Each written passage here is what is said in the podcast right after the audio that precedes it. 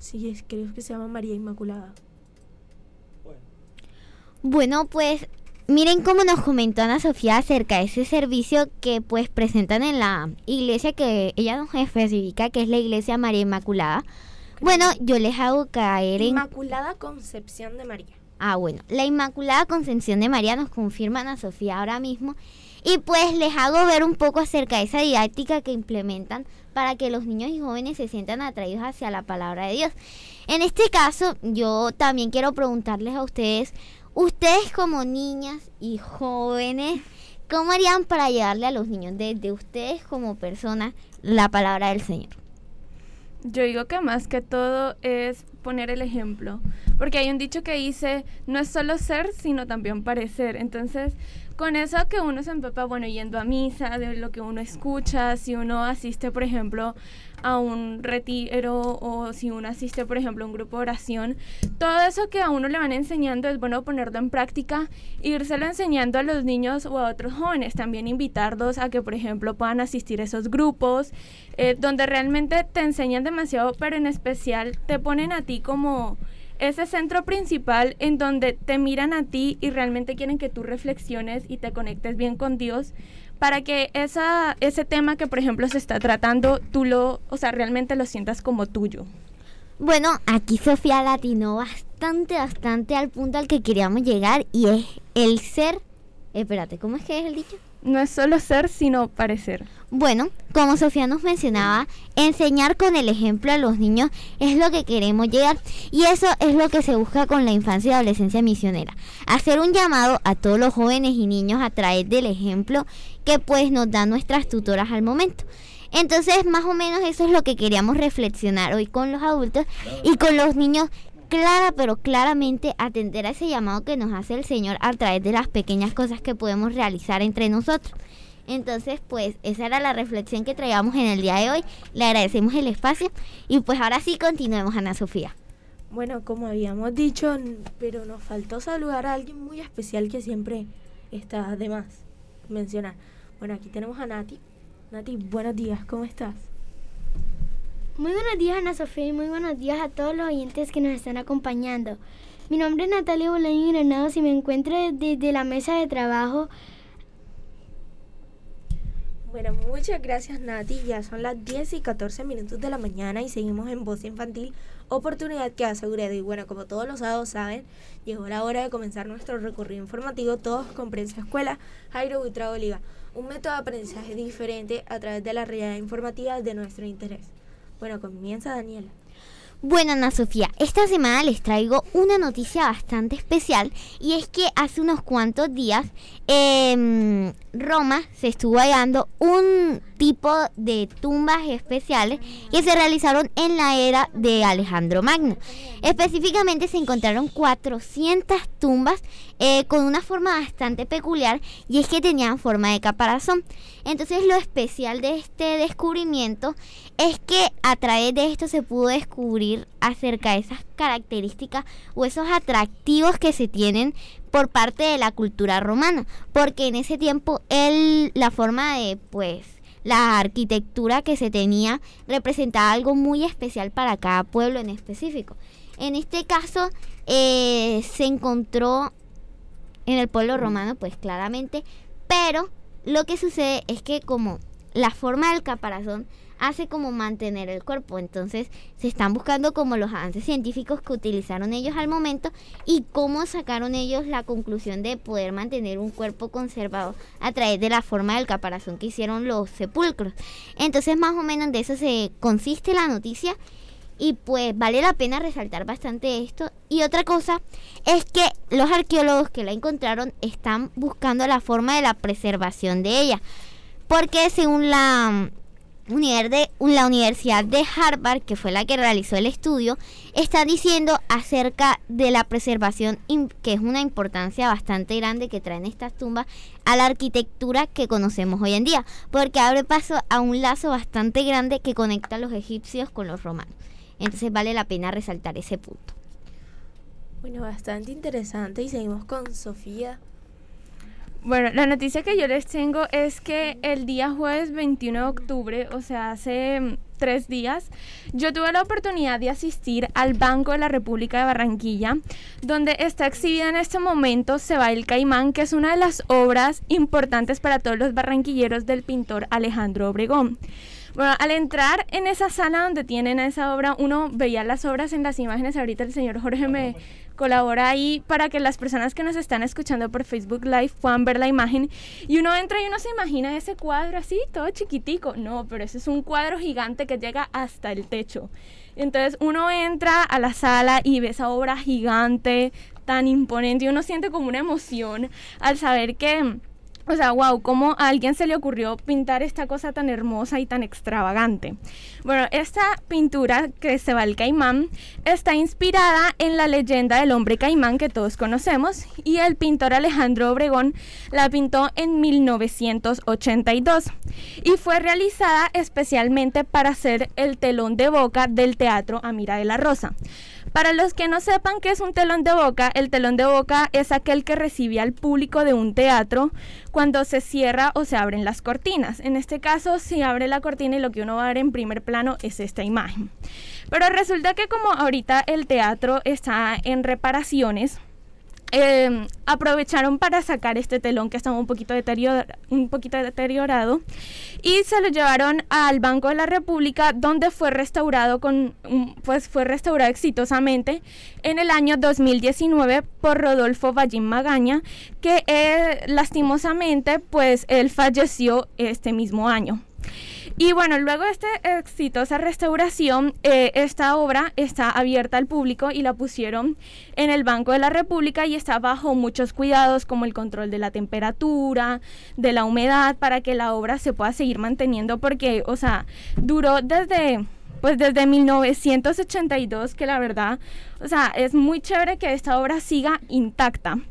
Y bueno, para las personas que están interesadas en ir a visitar esta obra, la verdad los invito a que vayan y la miren porque es algo muy bonito, ahí te atienden súper lindo, este, sí es esa obra, Dani, ahí, me estaba mostrando Dani en su teléfono que la buscó.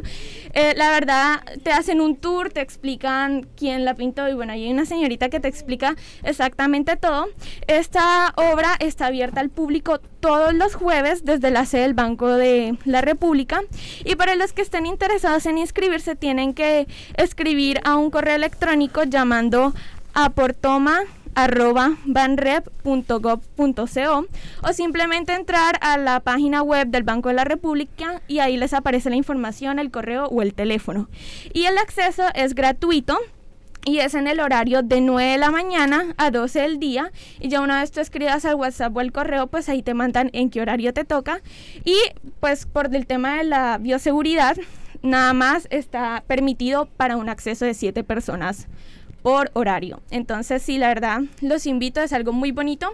aprender sobre nuestra cultura en especial, como dije antes, es una obra muy importante para todos los barranquilleros. Bueno, Sofía, ahora yo estaba viendo aquí y pues como tú lo mencionaste, estaba investigando acerca de eso que estás comentando ahora y pues sí, se logra apreciar la obra del hombre caimán, eh, de la historia que pues nos han contado a muchos y pues se logra ver bastante infraestructura, por decirlo así, en esta obra y sobre todo el colorido y la representación que tiene ante el público barranquero. Así que es una obra con una oportunidad excepcional ahora vamos con Nati. Nati, cuéntanos sobre tu noticia. Bueno, mi noticia en este caso es la educativa, que es en el Colegio del Sagrado Corazón, calle 74.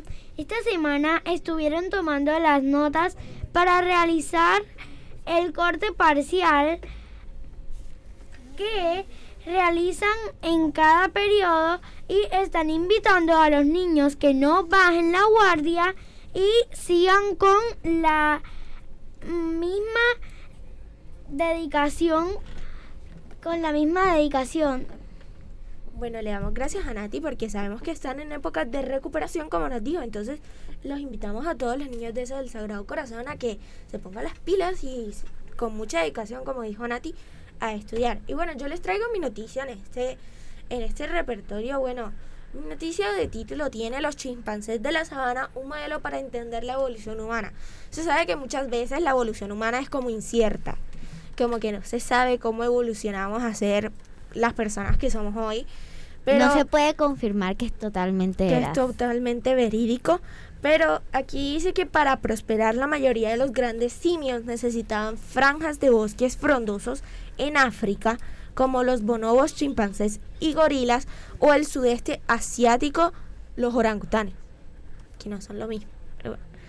Este, a excepción de algunos grupos de chimpancés que viven en la sabana, zonas caracterizadas por un clima con altas temperaturas y precipitaciones muy estacionales y escasas. Según Adriana Hernández y la profesora Serra Hunter de la Facultad de Psicología de la Universidad de Barcelona, la UB, la UB, B grande, bueno, ha co- codirigido el trabajo de un equipo internacional de primatólogos que ha revisado las investigaciones existentes sobre el comportamiento y la ecología de los chimpancés en las sabanas para averiguar cómo se adaptan a estas condiciones tan extremas como son el calor de las sabanas. Según los investigadores, las condiciones medioambientales de estos lugares provocarían un típico específico de comportamientos y respuestas fisiológicas en estos chimpancés, como descansar en cuevas o excavar para extraer agua, que no se dan aquellos co- cogéneres que viven en zonas boscosas donde nos enfrentan a condiciones ambientales tan extremas. Según este estudio, los chimpancés de la sabana, lo que nosotros llamamos efecto ambiente de la sabana, tiene implicaciones importantes a la hora de reconstruir el comportamiento de los primeros humanos que vivieron en hábitats similares y por lo tanto nos ayuda a comprender mejor nuestra evolución. Bueno, ahora vamos con más. Vamos con Mariana Zabaleta. Dale, Mari. Bueno, el titular de mi noticia es Así son los nuevos robots de la NASA diseñados para sacar muestras de Marte y transportarlas. Bueno, la NASA ha difundido el aspecto de un conjunto de futuros robots que trabajan juntos para transportar muestras de la superficie de Marte. Se suman a las recolectadas por el rover Mars Perseverance de la NASA. La NASA y la Agencia Espacial Europea está solidificando conceptos para una misión de retorno de muestras a Marte, que buscaría tomar muestras de rocas marcianas y otros materiales que el rover Mars Perseverance de la NASA recolecta y almacena en tubos sellados y devolverlos los tubos sellados a la Tierra. El vehículo de búsqueda recogería las muestras almacenadas en cache y las llevaría de regreso al módulo de aterrizaje para, para transferirlas al vehículo ascenso, en este caso el rover Mars Perseverance, y también podría entregar muestras adicionales directamente. El vehículo de ascenso lanzaría un contenedor espacial con las muestras a la órbita de Marte. Bueno, ahora seguimos con los otros compañeros que también nos traen noticias. Escuchemos. Excelente día, oyentes de UPA Radio y Voz Infantil por Radio Ya, la radio de tu ciudad. Mi nombre es Angie Becerra Brujes y esta es mi noticia de Prensa Escuela. Los vikingos ya estaban en el continente americano hace mil años. Los vikingos recorrieron grandes distancias en sus emblemáticos barcos, pero la fecha en la que protagonizaron su primera aventura transatlántica no estaba clara. Ahora, un equipo de científicos constata que estos europeos ya estaban activos en el continente americano en el año 1021. Esta fecha marca el momento más antiguo conocido en el que se cruzó el Atlántico, por lo cual Colón no fue el primer europeo en llegar a América, señala la Universidad de Groningen en Países Bajos, responsables de ese trabajo que publica la revista Nature. El centro explica que los vikingos recorrieron grandes distancias. Hacia el oeste establecieron asentamientos en Islandia, Groenlandia y finalmente una base en Lance aux en Terranova, Canadá. En este trabajo, los científicos encabezados por Margot Cutems demuestran que los europeos estaban presentes en el continente americano hace mil años. El equipo ha sacado sus conclusiones gracias a la datación por radiocarbono de objetos de madera descubiertos en un yacimiento arqueológico de Terranova, lo que podría ser el primer registro conocido de seres humanos que cruzaron de Europa a América. En concreto, analizaron tres trozos de madera, procedentes de tres árboles diferentes, que, según los científicos, procedían de contextos arqueológicamente atribuibles a los vikingos. Para UPA Radio y Voz Infantil por Radio Ya, la radio de tu ciudad, informó Angie Becerra Brujés. Escúchala siempre para que siempre estés informado. Emotivo, niño de 10 años sorprende al Papa Francisco y se lleva un regalo. Un niño de 10 años sorprendió al mundo durante este miércoles, el menor, se dirigió al Papa Francisco durante la audiencia general del Vaticano y consiguió hacerse con un asiento al lado del sumo pontífice. Visiblemente emocionado, el menor no fue detenido por los funcionarios de seguridad que contemplaron la escena con enorme ternura la misma que invadió el jefe de protocolo del Vaticano, Monseñor Leonardo Sapienza, quien le dio su silla al menor. El niño subió y bajó del escenario, saltó y acarició en múltiples ocasiones la cabeza y los brazos de Francisco, quien posteriormente explicó que el menor tenía una limitación médica. Al final, se llevó un solideo, casquete de seda que es utilizado por el Papa y se retiró de la tarima entre los aplausos de una multitud de miles de personas. Recuerden que para Voz Infantil les informó Juan Pablo Fernández. Muy buenos días a todos los oyentes de Voz Infantil. Mi nombre es Luciana Rangela Bendaño y esta es mi noticia Prensa Escuela. Imparable María Camila Osorio. ¡Qué emoción! En esta semana la jugadora María Camila Osorio del área de tenis estuvo participando en unas maravillosas Olimpiadas en las cuales estuvo ganando ya pasa a la siguiente etapa y parece que nada la para. De verdad, María Camila, te deseamos la mejor suerte del mundo para que te puedas ganar ese torneo tan especial que sé que lo has estado esperando toda tu vida.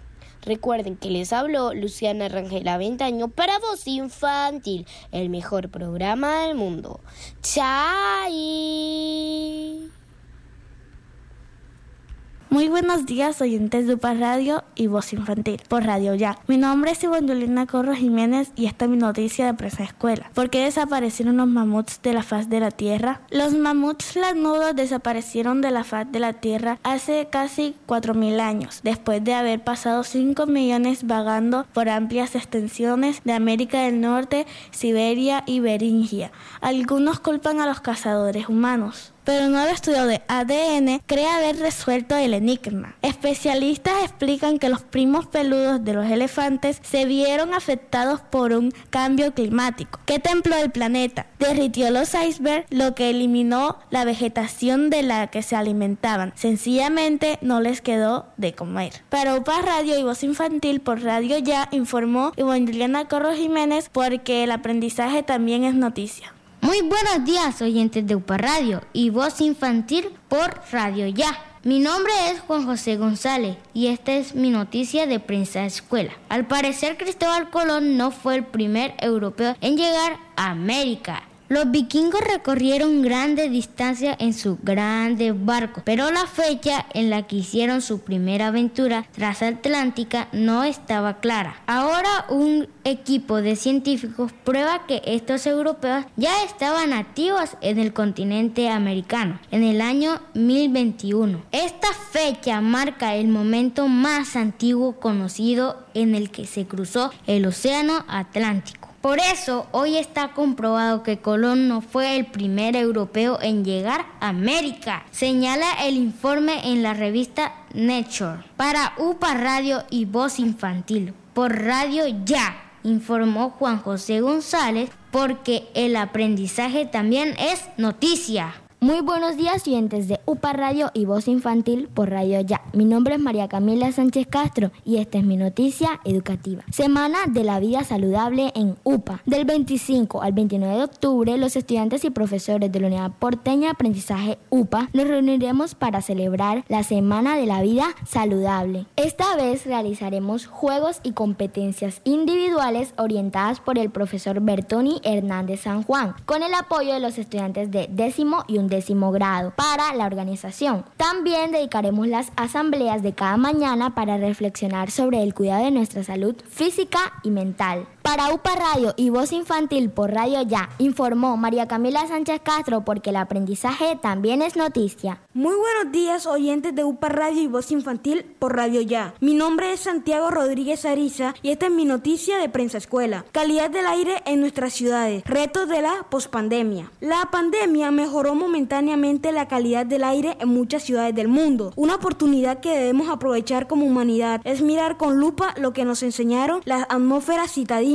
durante la pandemia. Enseñanzas no solicitadas, pero que representan la hoja de ruta para tener ciudades con aire descontaminado, donde podamos correr sin toser y respirar sin enfermar, para vivir unos cuantos años más. Esta es la reflexión central del octavo Congreso Colombiano y Conferencia Internacional de Calidad del Aire y Salud Pública, que organiza la Universidad Sergio Arboleda del 3 al 5 de noviembre. Para UPA Radio y Voz Infantil, por Radio Ya, informó Santiago Rodríguez Ariza, porque el aprendizaje también es noticia. Y con ustedes en UPA Radio Paco Pacos en el parque, con el amigo de todos los niños y las niñas, Joselito el Paco Paco. Hola. Soy Joselito el Paco Paco, personaje del Carnaval de los Niños. Y qué rico acompañarlos en esta mañana sabatina en UPA Radio, por Radio Ya, la radio de tu ciudad. Bienvenido a nuestro segmento Paco Paco en el Parque, donde aprenderemos de pedagogía, cultura y carnaval. ¿Sabías que durante el mes de octubre se viene realizando Paco Pacos en casa? Claro, por vía Instagram. Es una iniciativa liderada por este, su servidor, con el apoyo de la Secretaría Distrital de Cultura y la empresa Carnaval de Barranquilla SAS. Paco Paco en Casa tiene la finalidad de convertirse en un espacio pedagógico en donde los directores de grupo de danzas, comparsas, disfraces que participan en el carnaval de los niños se convierten en transmisores de saberes, donde nos cuentan sus conocimientos y experiencias vividas con los niños y padres de familia. En el en vivo, los niños y las niñas tienen su protagonismo, mostrando sus dotes artísticos, interpretando su baile o danza representativa. Dentro de los grupos presentados han estado las Negritas Puloy de Montecristo, los Turpialitos de la Normal, Cumbiamba Infantil a Sonar de Tambores, Semillas Caribe, Colectivo Dancístico Kenia de Puerto Colombia, Comparsa Reina y Reinitas de Soledad, Comparsa Fantasía Vidoch, Comparsa Infantil Alegría Caribe, Colegio Marco Fidel Suárez, Colegio Alberto Pumarejo de Malambo, Talento Infantil de Santo Tomás, Fundación Yuma, Ritmo del Folclor, Mapalé, Palenca Ardiente.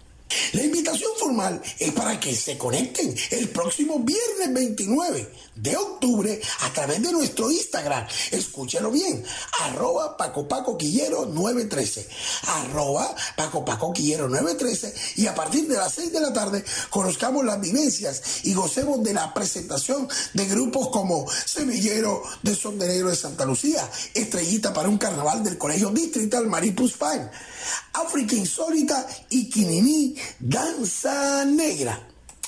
Para UPA Radio, por Radio Ya, les informó el amigo de todos los chicos y las chicas, Joselito el Paco Paco. Chao, chao, chao. Cuero sin camisa y sin sombrero. Cuando la patera vino ya tú coleaba, pindero ya tú coleaba, pindero. Pindero, pindero, tu mamá te parió en cuero, sin camisa y sin fajero, detrás del gallinero y tu cachorro. Tamborero, tamborero, tamborero. Aquí están quienes apoyan gentilmente las acciones de la Fundación Voz Infantil o la Juventud. BF Construye, siempre presente en las grandes obras de nuestro país. Unidad Porteña de Aprendizaje UPA, un proyecto de amor. Con Nissan, vives la emoción de estrenar tu mejor carro. Clínica San Martín, velando por tu salud. Alcaldía de Soledad, Gran Pacto Social. Saico, defendiendo los derechos de los compositores colombianos. BF Construye SAS siempre presente en las grandes obras de nuestro país. Cuidémonos entre todos para salir adelante. BF Construye SAS está en la calle 106, número 5067, oficina 2D del Centro Comercial Gran Boulevard. BF Construye SAS en Barranquilla, Colombia. Clínica San Martín es una institución prestadora de servicios de salud hospitalarios y ambulatorios, donde se atiende integralmente los pacientes hemato-oncológicos adultos y pediátricos. La Clínica San Martín está compuesta por una central integral de urgencias, hospitalización, servicios quirúrgicos en todas las especialidades, procedimientos diagnósticos de imagenología y laboratorio clínico. Dirección Carrera 43, número 70106, Barranquilla. Abierto las 24 horas. Teléfono 361-4600. La Clínica San Martín Barranquilla Limitada es una institución prestadora de servicios de salud diseñada con todas las características de confort para brindar un servicio con altos niveles de calidad. Desde las 7 de la mañana de todos los domingos retumban los tambores de Son Caribe. Caribe. No te pierdas el mejor programa folclórico que lo tiene todo. Música, humor, historias, anécdotas, personajes y toda la música del Caribe. Son Caribe. Por Radio Ya, 14:30 AM. Recuérdalo, domingos desde las 7 de la mañana.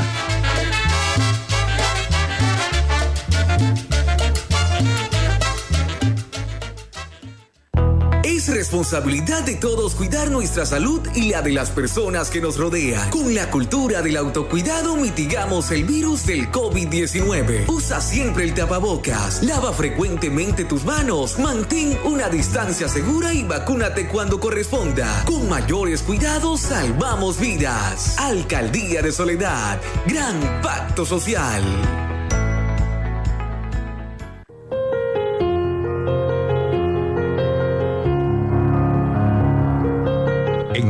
1981, Julio Adán Hernández es destacado por la Federación Latinoamericana de Periodistas.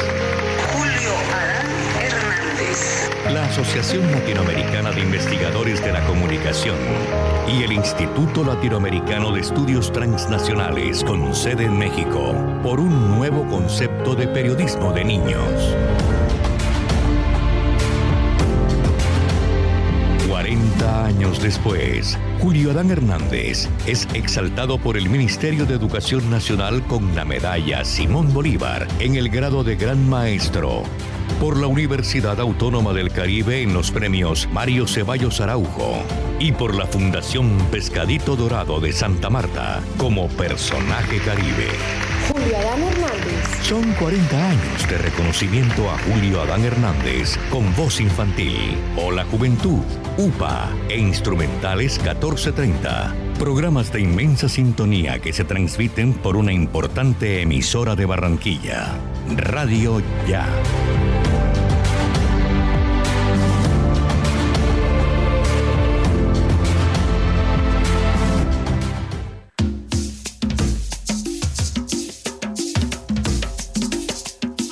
SAICO es la única sociedad de gestión colectiva en Colombia autorizada para recaudar y distribuir derechos de autor de obras de los asociados en nuestro país y en el exterior. Cancela los derechos de autor a quienes realmente representan las obras musicales de nuestros compositores. Porque la canción que escuchas, cantas o bailas tiene un compositor, SAICO. Voz infantil, una voz que se oye lejos, una voz de esperanza. Porque lo hacen muy bien.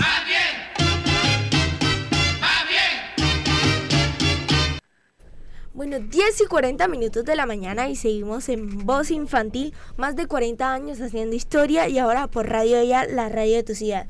Bueno, estábamos comentando aquí de que Angie, él este, hace rato no está porque estaba en ensayos para una competencia, entonces queremos preguntarle a Angie cómo le fue. Sabemos que hace unos días se celebró el Día del Ballet, ¿verdad? Que estuvimos hablando el sábado pasado de eso. Y Angie me estaba comentando el día de ayer que ella ha hecho unos ocho años de ballet en Ballet Barranquilla. Entonces que también nos comente cómo es esa preparación que ella tiene. Bueno, ahora te cuento que gracias a Dios nos fue muy bien en la competencia. Ganamos en la mayoría de bailes los primeros puestos. Eh, yo tuve la oportunidad de hacer ocho coreografías, más una coreografía adicional eh, de uno de los talleristas y jueces en la competencia.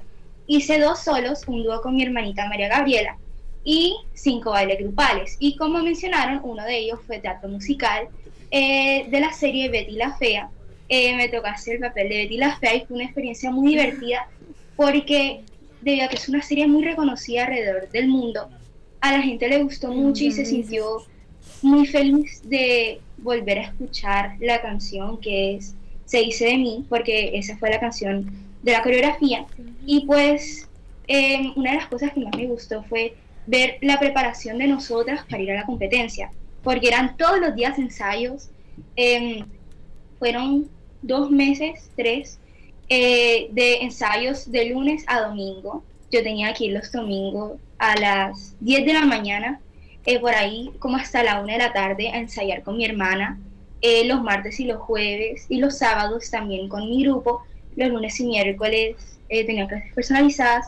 Entonces fue una preparación muy grande, pero al final se dieron los frutos y pues conocí a muchas personas en esa competencia de otras academias que además me enseñaron a mí muchas cosas, como por ejemplo pasos diferentes, las, eh, las modalidades que ellos trabajan, cómo son sus entrenamientos, y pues fue una experiencia muy bonita. Como mencionaste, sí, he hecho ocho años de ballet, los hice en el ballet de Barranquilla, desde los tres años de edad. generalmente eran dos días a la semana, hay veces que eran más. Y pues fue un proceso muy bonito porque el ballet es uno de, una de mis modalidades favoritas, porque para mí es como la base de todas las danzas, porque el ballet te da técnica, flexibilidad y fuerza, y que es algo que tú necesitas al momento de bailar cualquier modalidad. Bueno, la verdad, muy bonito. Yo pude ver unas fotos en Instagram y algunos videos que ya me mostró de hecho del baile de Betty. Y la verdad es que esto me siento muy bien con Angie porque yo sé que ella baila muy lindo y de que eso de que ella se esfuerce tanto por ese sueño de ser bailarina o de bailar lo que le gusta, eso es muy bonito y entonces la felicito a Angie por esa competencia que estuvo excelente, creo que ganó en una modalidad si no estoy mal. Y bueno, felicitaciones para Angie Claro que sí, Ana Sofía. Un fuerte aplauso.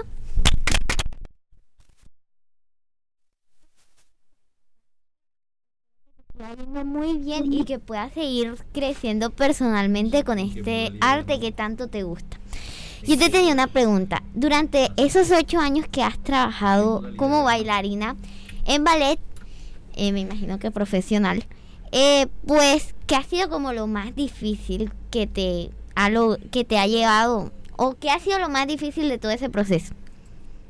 Bueno, he hecho ocho años de ballet, pero en total en la danza son muchos más años porque yo bailo antes de cumplir dos años. Em, pero lo que más he bailado hasta ahora es ballet. Y creo que para mí lo más difícil en, de pronto ha sido eh, la flexibilidad, eh, los entrenamientos y el tiempo, porque Em, he tenido los ensayos más el colegio y otras actividades que he tenido. Algo difícil ha sido que, por ejemplo, cuando tenemos competencias, eh, el tiempo para hacer otras actividades es un poquito menos, pero em, eso es lo que hace que tú puedas ser mejor cada día. Entre más tú ensayes, mejor vas a ser. Y eso lo tengo claro completamente. Porque antes, eh, hace unos años, yo solo daba bailes generalmente como tres días a la semana empecé a dar cuatro, cinco o toda la semana y eso pues me fue ayudando a mejorar en la flexibilidad, en la fuerza, en la técnica, eh, hasta llegar al punto en el que estoy ahora. Em, y pues creo que de pronto eso ha sido lo más difícil, eh, acostumbrarme a tantos ensayos, a tanta preparación, pero al final termina siendo lo más bonito y lo más divertido. Andy, pues te felicito mucho y espero que puedas cumplir tu sueño. Y bueno, pues ahora sí, Ana Sofía, coméntanos con qué seguimos. Bueno, yo quería preguntar antes de seguir con el siguiente tema, ¿en qué modalidad ganó Angie? Eh, bueno, hice un solo lírico em, en el que competí con muchas niñas buenas. De veras que el nivel que había en la competencia me sorprendió, eran niñas demasiado buenas.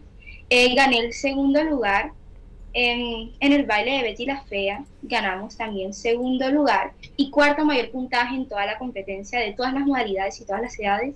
Tuvimos la oportunidad de ganar el cuarto mayor puntaje.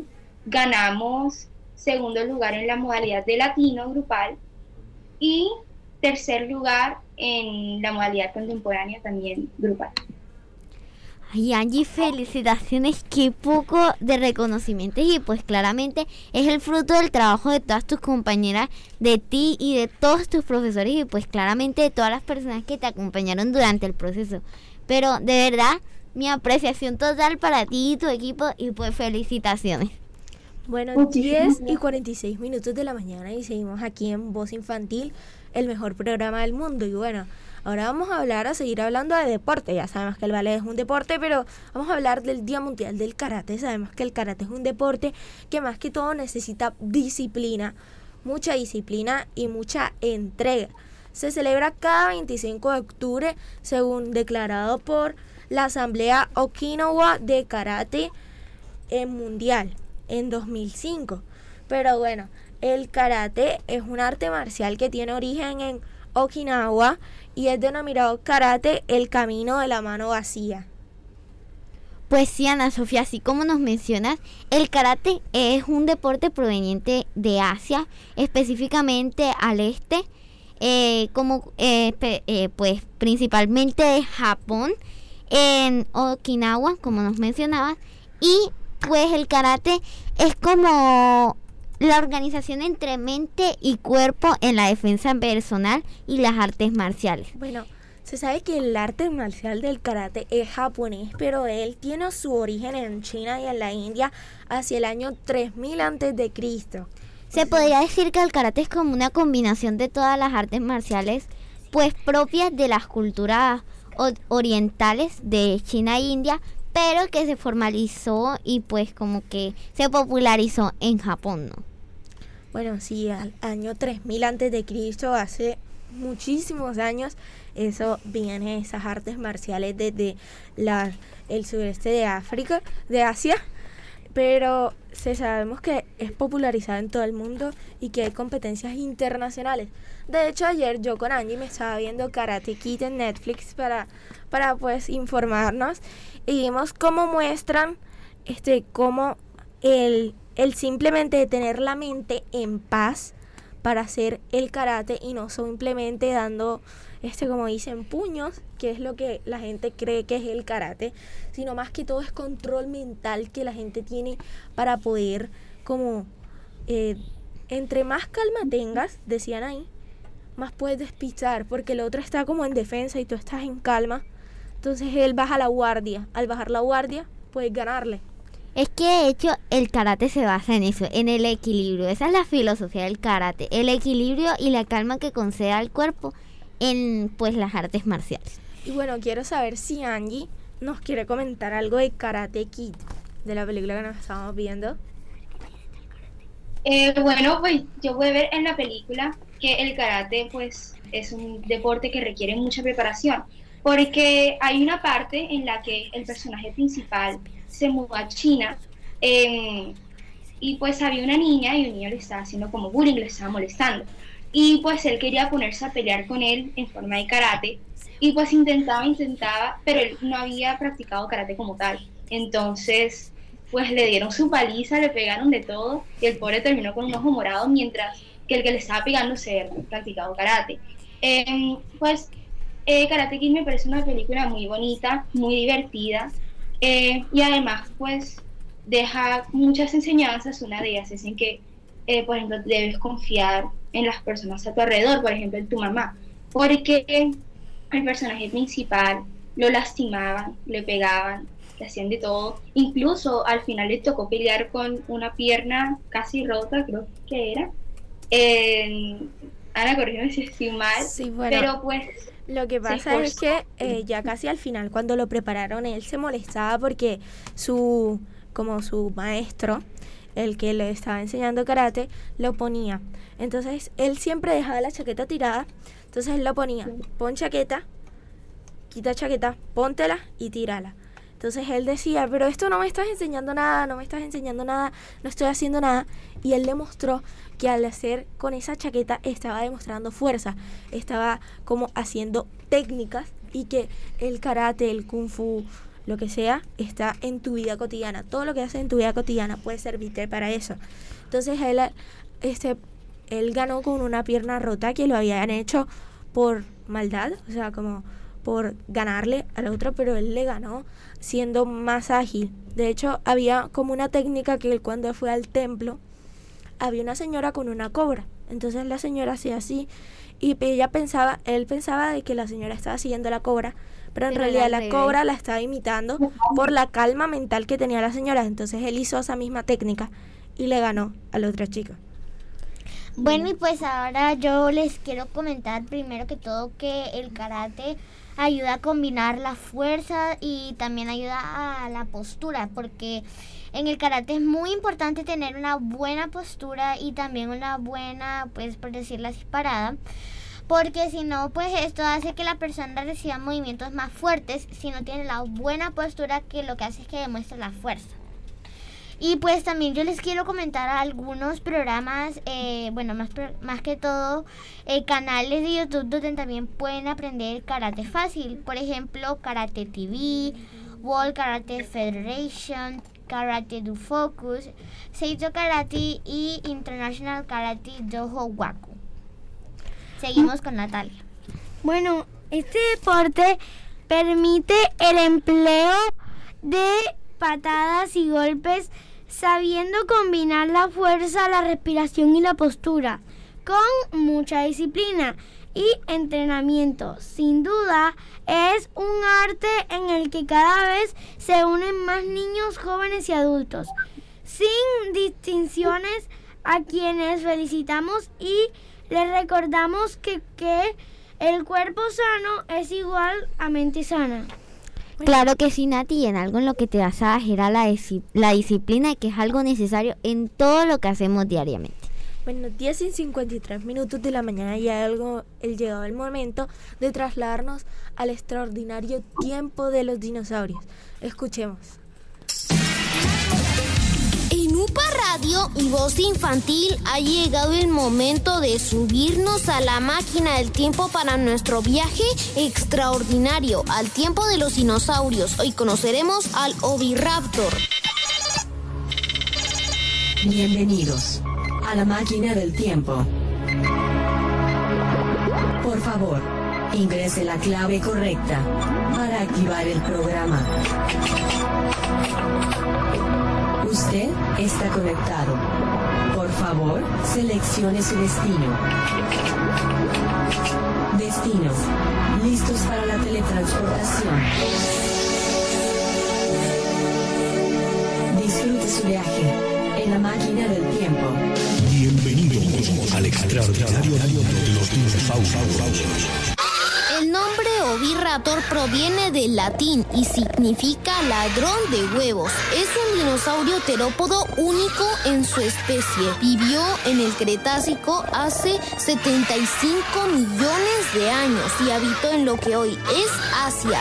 El Oviraptor era muy parecido a las aves actuales. Tenía una altura de 2 metros y un peso máximo de 11 kilos. Esto lo hacía un reptil muy ligero.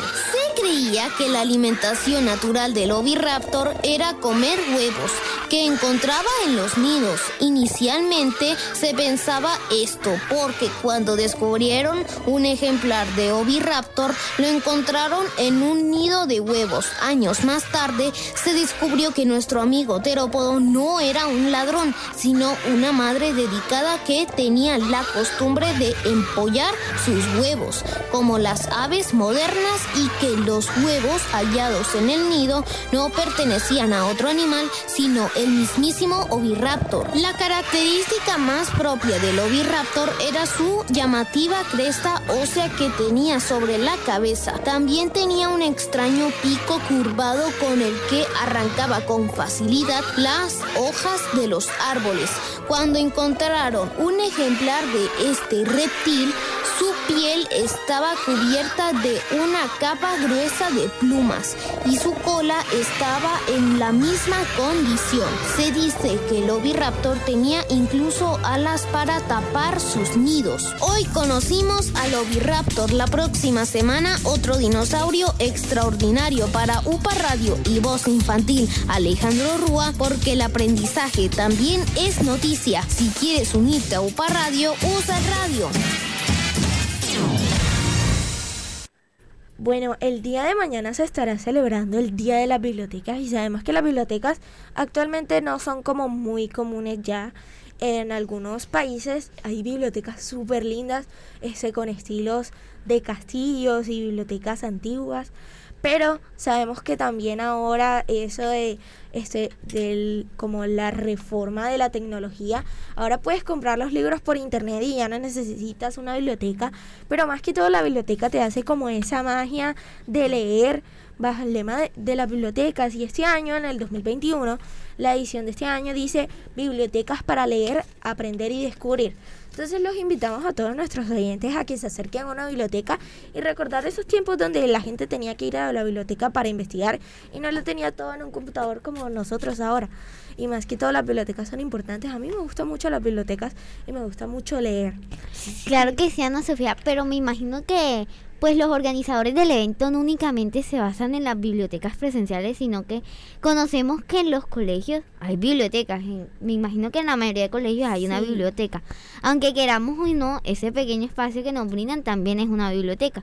Y es un espacio que nos da el colegio para poder llegar y educarnos propiamente. Entonces, pues a, utilizar, a llevar un buen uso de estos recursos que nos brindan, eh, pues como en la educación en la Además de- investigación y en el crecimiento personal. Además de que pues hay que recordar que las bibliotecas dan paz y tranquilidad a esas personas que les gusta. Entonces leer un libro en una biblioteca es muy chévere porque ese silencio relaja. Bueno, más que todo, este, yo va- voy a cambiar un poquito de tema porque también me parece un poco importante. Ya recordamos el día de la biblioteca y los invitamos a todos, pero también hay que recordar una labor bastante importante que a veces no es tomada en consideración, que es el día del chef que se le celebró el pasado miércoles 20 de octubre. Entonces, a mí me parecen muy importantes los chefs porque, este, pues nos hacen la comida y tú vas a un restaurante y esa comida tan rica es preparada por un chef. Entonces me parece recordar y recalcar eso. De hecho, en Colombia tenemos muy buenos chefs en eso. De hecho, yo conozco uno que se llama Juanma el Cielo. Se llama Juan Manuel Barrientos. Y él tiene eh, la cadena de restaurantes El Cielo con una estrella Michelin. Él tiene un restaurante en Medellín, uno en Bogotá, uno en Washington, D.C., Estados Unidos, y uno en Miami. La verdad, dicen que su comida es muy, muy rica. Y al tener una estrella Michelin es uno de los mayores reconocimientos en la gastronomía, la hotelería y todo en general. Y se sabe que es muy importante ese premio, más que todo para la gente que es gastrónoma o, o chef. Entonces, la verdad, aquí sí hay talento y sí hay. Y me parece muy bueno recalcar. Sí, pues, que, pues los chefs pues enseñan a las personas también a alimentarse de una mejor manera porque ahora mismo tenemos algunas problemáticas como le- le- como el problema de la extrema pobreza y la falta de comida. Entonces pues los chefs ayudan a eso. Y también hay que recordar que yo me vi un programa en que en el que un chef pues ayudado a muchísimos niños. Y ahora sí Natalia. Bueno, recordemos que ser un chef, además de una profesión, es un arte. Este trabajo requiere de paciencia, dotes artísticos y ori- original- originalidad para sorprender a los clientes con platos novedosos y exquisitos. Los grandes chefs hacen de la cocina su propio mundo en el cual son felices, desarrollan y desarrollan muchas comidas muy deliciosas. Claro que sí, Nati, y claramente resaltar el labor y pues todo aquello que conlleva ser chef y realizar platos gastronómicos basándonos más que todo en la originalidad y propiedad que va a tener el chef al momento de transmitir su comida. Claro, porque es muy difícil, o sea, existen miles de platos, por ejemplo, la paella, este, millones de platos, pero la preparación es importante, porque muy pueden haber miles de paellas, pero a ti te puede gustar la que hace tal chef. ¿Por qué? Porque la hace diferente, porque tiene algo novedoso o porque no sé, porque simplemente sabe más rico y tú piensas que sabe más rico. Entonces, todo es cuestión de ponerle amor, porque cuando le pones amor a lo que hace, me- mi abuela me decía yo le decía, mi abuela me hacía, yo, a mí me encanta el puré de papa amarilla. Ay, con por- queso, con queso, pues era uno de mis platos favoritos cuando chiquita. Y mi abuela me decía, yo le decía, abuela, ¿qué te quedó tan rico? Y ella me decía, le puse amor. Y entonces, Le puse amor. entonces, pues, pues, siempre dicen, bueno, es muy buen chef, cocina bien, pero a mí me gusta más este porque, no sé.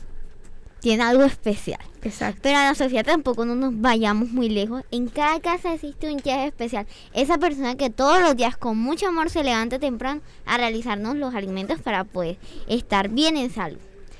Ahora sí, ya son las 11 y un minuto de la mañana y nos despedimos aquí en este espacio de voz infantil. Una voz que se oye lejos, una voz de esperanza. Bueno, yo me despido desde la mesa de trabajo y que tengan un buen fin de semana.